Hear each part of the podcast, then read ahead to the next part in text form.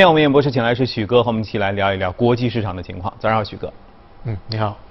我相信看国际市场啊，过去这一周确实给人一种惊心动魄的感觉，因为不光是跌一天，跌两天，跌第三天，但是美股还挺神奇的，就盘中最后还收了个 V 型。你怎么看这个过去一周的市场？嗯，就是这个疫情对于海外市场的影响就是太快了，因为我们。呃，前两周还看到鲍威尔在半年的货币利率政策会议当中讲，就是说可能对于美国的经济没有太大影响，而且今年的话，他也是比较肯定的认为进入了第十一个经济扩张的年头，啊，所以随着一周，我们看到上一周的周五，应该前一周周五的时候，美国的 PMI 的那个数据出来之后，啊，美国市场是比较敏感，他一看一一个是服务业的 PMI。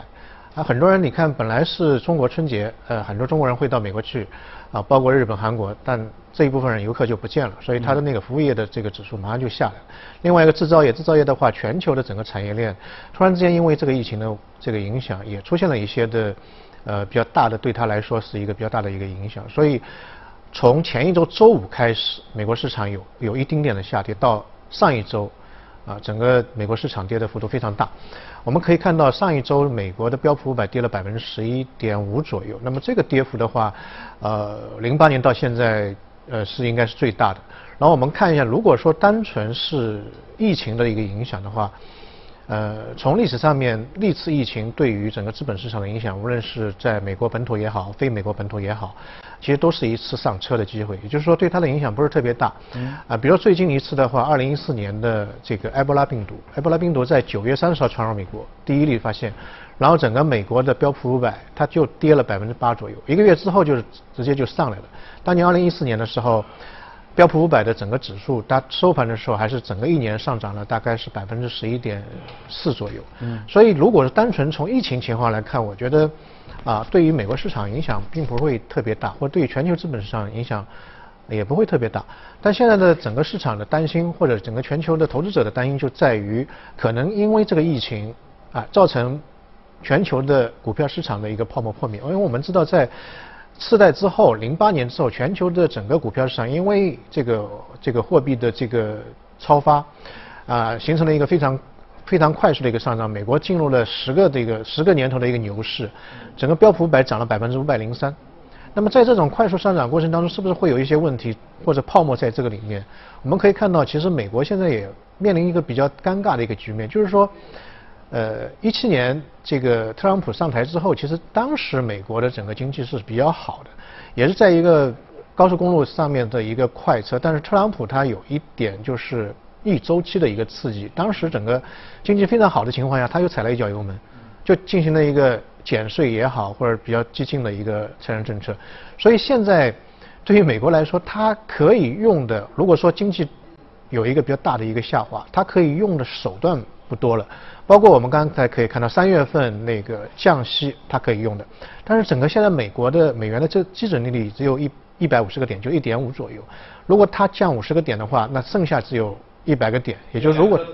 对只有两个子弹，就是对他来说这个动用的空间不是特别大。嗯。那么以前的话还可以减税，那现在它的减税在二零一七年开始已经开始减了，也就是它再减下去的可能性也不是特别大。对，效果一般。对，所以这个对他来说可能是未来政策上面的一个比较大的一个障碍，啊，是不是在经济在进入水水深火热的情况下，还有更多的措施可以用？这是一个问题。第二个问题的话呢，我们可以看到，对于美国来说，它的那个目前整个上市公司当中啊，超过五亿美金的市值的这些上市公司，连续三年，嗯，就是说我们叫做僵尸企业，它的那个盈利的水平。跟利息的支付的一个水平，嗯，它这个比是一一比一的话，这一类的企业已经上升了百分之八，什么概念呢？就这一部分的企业的这个数量已经达到当时二零一四年就次贷危机之前的一个最高的高位了，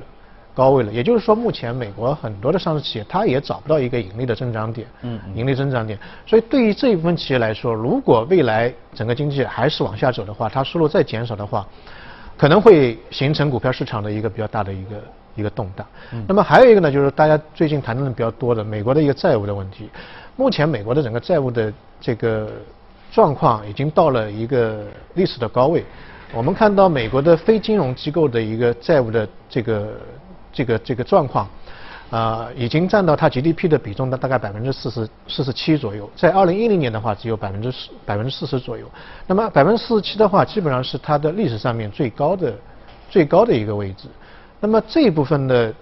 这那么大的一个规规模的一个债务，那如果说利率有一些变动的话，对它的影响相对来说会比较大一点。当然，我个人认为不是，目前来看还没有可能。引发像二零零八年这样的一个比较大的金融的一个危机，因为零八年的金融危机主要是因为利率的一个突然间调升，而且非常大幅度的一个调升，所以造成目前像如果说有一些债务比较严重的企业，而且它的收益有收益率又比较低的话，会造成它的一个破产或者泡沫的一个破灭。但是现在目前来看的话。啊，无论是美国也好，全球也好，目前还处于一个降息的一个周期当中。如果美元在三月份降了五十个点，或者未来一段时间当中再有进一步降息的话，对于目前那些高负债的那些企业，啊，对他来说其实是一个负担的一个一个减轻。所以目前我个人认为，呃，疫情的话可能会呃加重大家对于经济，包括美国，包括全球经济的一个担心。但如果在降息的一个背景之下，还没有可能性就引发一个。二零零八年，呃，这这这这么大的一个就百年不遇的全盘的崩盘还不对对对，但是大家还是比较担心。比如说周五的时候，我们可以看到，不仅是美国股市的一个下跌，嗯，啊，包括黄金也出现了一个比较大的下跌。很多人很很迷惑啊，你看黄金本来是一个避险类的资产，嗯，不管风险对呀，风险产生的时候或大风险产生的时候，它应该是作为一个资金涌入的一个地方，但出现还是出现了一个啊，大概。将近六十美金的一个一个跌跌幅。那么刚才新闻当中大家可以看到，第一个就是说，我们可以看到零八年的时候，次贷危机起来的时候，整个黄金市场也是出现了一个下跌，因为黄金它本身也有一个属性，或者白银它本身也有一个属性，工业的属性。当整个大宗商品的价格出现一个下滑的时候，它也会受到一个拖累。第二个呢，就是市场的这个抛盘相对来说会在周五的时候突然间有个。比较大的下跌。那最后一个因素呢，就是刚才我们在新闻当中也看到，因为整个市场当中有一个流动性的收紧，很多人在股票当中亏了，亏了之后，他可能也是融融资来进行一个操作，那他需要去从其他地方把一块资金挖出来，填补到股票市场的亏损当中。那么这个拆仓行为，从黄金市场当中的把资金抽出来填补到股票市场这个行为，也会造成黄金的价格的一个。呃，一个一个一个下滑，嗯但是整体上来讲，我个人认为，呃，对于黄金的整个交易来讲，今年还是一个比较看好的一个交易。我们在之前的节目当中也有讲到，它毕竟是一个，呃，怎么说呢，一个比较重要的避险资产。当整个呃市场的恐慌情绪慢慢稳定下来。周五的时候，我们看到尾盘美股也出现了一个企稳，当然我不认为它已经见见底了，嗯，可能这个礼拜随着这个疫情的一个一个演化，包括昨天我们看到呃华盛顿州也开始进入了一个紧急状况，对，那么疫情的这个演化之后，可能对于美股还是会有一个压力，但对于黄金那个错杀的行情可能会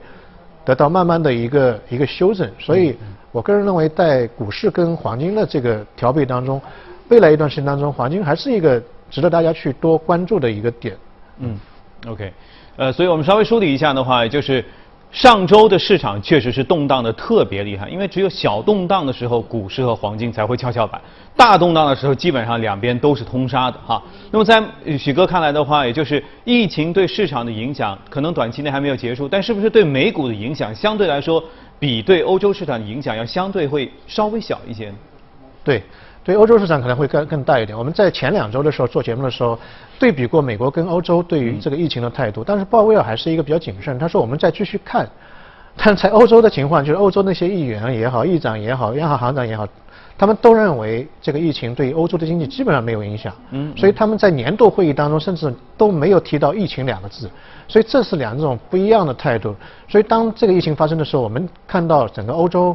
啊，基本上整个市场就是垮得非常非常快。美国相对来说，在周五的时候已经看到一种韧性，嗯，开始是往会往上收的一种状态。是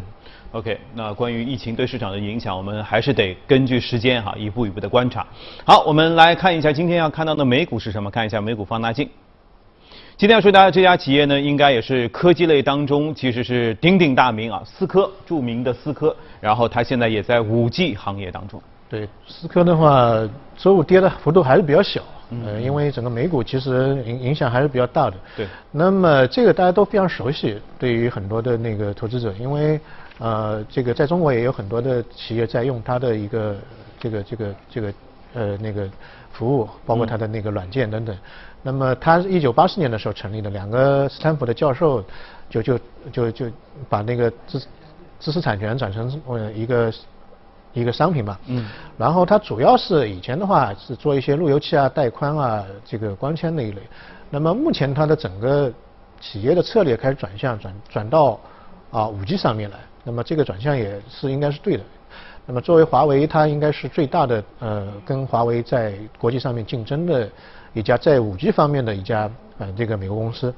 那么这家企业其实大家如果看股票的话，呃最近几年当中它涨的是比较厉害的。嗯。呃八四年成立之后，后来上市之后，在两千年之前，它的股价曾经一度达到七十四美金一股，但是两千年的科网股泡沫。过来之后，整个这个危机非常厉害，股价从七十四美金跌到了九毛四，啊，非常厉害，跌了大概百分之九十八，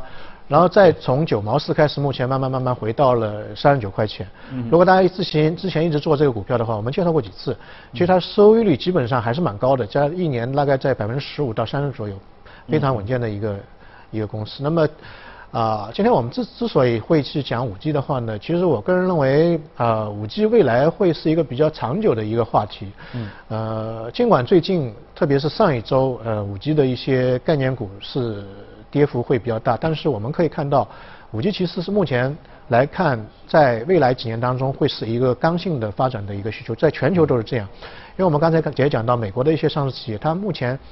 面临比较大的问题就是找不到一个新的一个经济增长点或者利润增长点。嗯。那我个人认为未来的一个经济增长点，在对于全球来说，可能五 G 是会是一个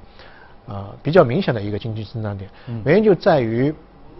目前我们啊，单从疫情上面来看，我们回来之后很多的工作已经转到一个一个线上去了。对。啊，包括那个办公线上办公啊，最好是那个线上会议等等。突然间发现一个问题，就是网速不够。嗯，然后那个电话会议经常会 断掉，特别是疫情之后，那么这就其实就涉及到一个网络的传送的一个效率和啊和速度的问题。嗯，五 G 的话，目前能够解决这个问题的唯一的一个一个途径。那么之前我们在美股放大镜当中讲讲到很多的那个股票，比如说这个达芬奇的这个手术机器人。嗯嗯。那么达达芬奇手术机器人有个很大的功能，就是可以异地通过网络遥控来动手术。嗯。那么这个对于网络的这个呃，传送的要求效效率要非常高啊，是吧？你一刀拿下去，他说网断了，那那这个就会有很大的问题。另外一个，比如说我们说未来可能会无人驾驶，这个汽车的无人驾驶，汽车无人驾驶它外面都是有很多传感器，传感器传传感到里面的 CPU，它也是一个比较大的一个网速的问题和网网络的那个质量的问题。如果说出现一些问题的话，那会造成很大的一个问题，可能是生命的。一个一个一个比较大的影响。再比如说，那个未来的一个经济增长增长点可能在于一个物联网、万物联网。那万物联网的话，也是在于一个网速的传递和 CPU 的处理的一个速度问题。那么上面这这一些的未来的经济的一个增长点，它的主要的瓶颈就在于这个网络的一个速率的问题。所以五 G 我个人认为是一个呃未来 IT 当中的一个最主要的底层。最主要底层有两个嘛，一个是网速。